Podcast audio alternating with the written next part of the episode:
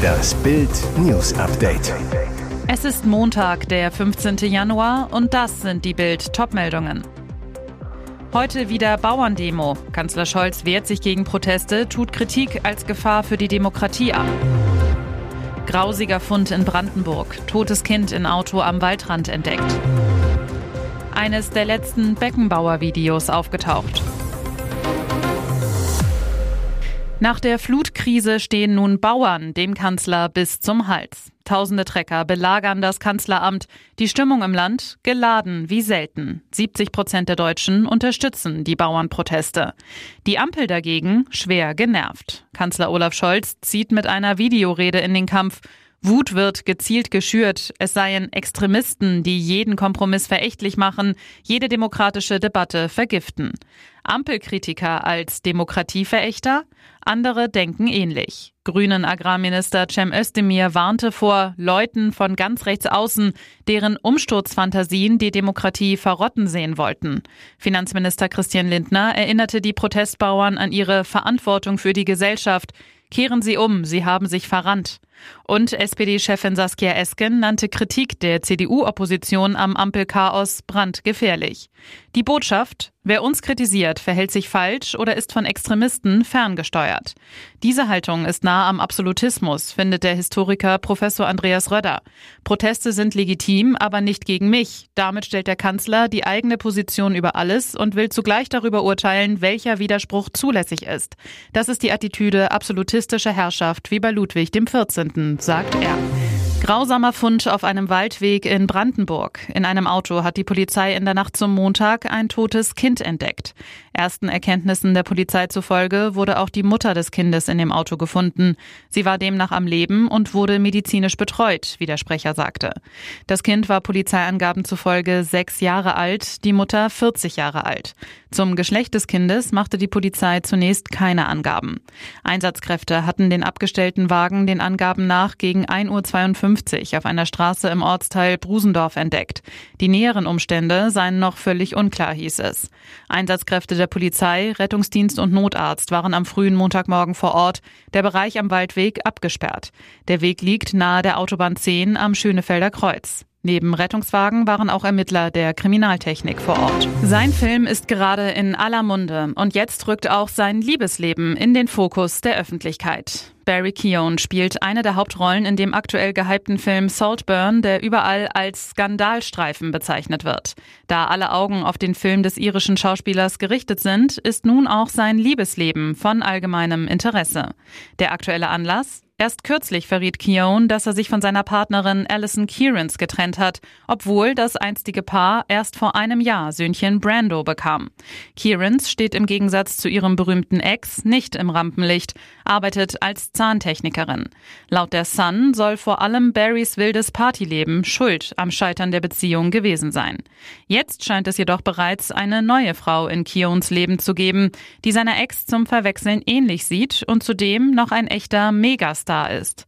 Sabrina Carpenter ist als Sängerin und Schauspielerin erfolgreich und angeblich die neue Herzensdame des Saltburn Stars.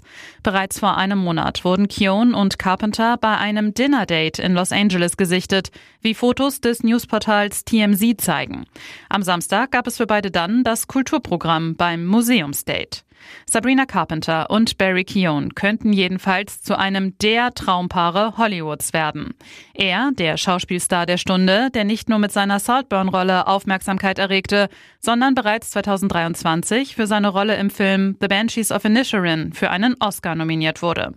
Sie, die erfolgreiche Schauspielerin und Sängerin mit über 32 Millionen Followern auf Instagram. Zudem verkehrt Carpenter in besten Promi-Kreisen, ging bereits mit Megastar Taylor Swift auf Tour, zählt diese auch zu ihren engsten Freundinnen. Ein perfektes Promi-Match. Am vergangenen Sonntag ist Franz Beckenbauer friedlich im Kreise seiner Familie eingeschlafen. Nun ist in den sozialen Netzwerken eines der letzten Videos vom Kaiser aufgetaucht. Es stammt aus dem Jahr 2021. Der auf X, ehemals Twitter, veröffentlichte Videoclip zeigt die Lichtgestalt des deutschen Fußballs, wie er im Chor seinen Hit Gute Freunde kann niemand trennen. Bei einer Feier zum 50-jährigen Jubiläum des SC Raya im Salzburger Privatclub Rief singt. Auf dem Videoausschnitt ist vor allem Clubpräsident Karl Raya zu hören. Der Freund von Franz steht an seiner Seite und hatte das Lied angestimmt.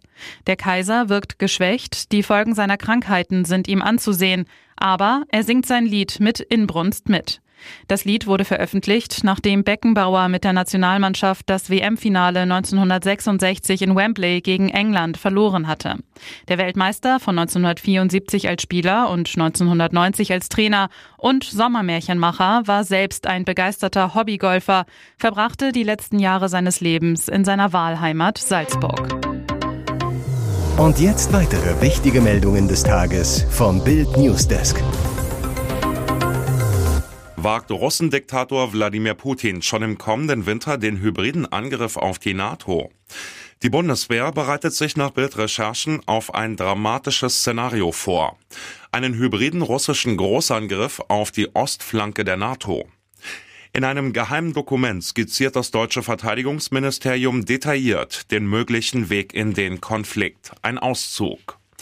Das geheime Bundeswehrszenario Bündnisverteidigung 2025 beginnt im Februar 2024.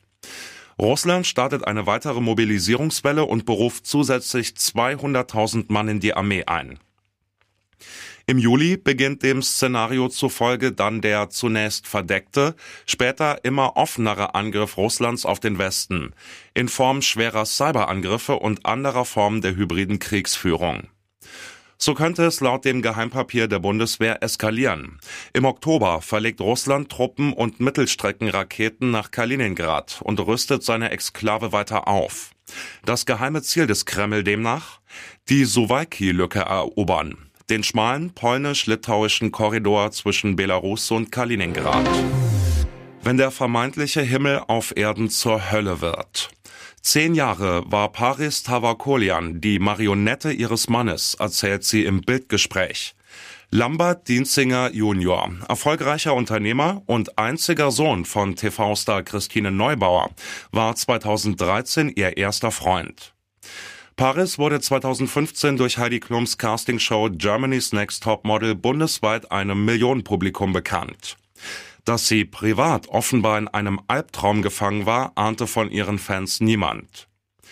Ihre Familie, die gemeinsamen Freunde und Arbeitskollegen wussten jedoch Bescheid. Er bespuckte mich. Wenn ich mal fünf Minuten nicht an seiner Seite war, schrie er, ich solle meinen Arsch sofort zu ihm bewegen. Die letzten Monate ihrer Beziehung, so Paris, seien so schlimm gewesen, dass ihr Körper die psychische Dauerbelastung nicht mehr verkraftete. Wenn er nur in meiner Nähe war, hatte ich Panikanfälle. Ich weinte nur noch, ich sperrte mich in unserem Schlafzimmer ein.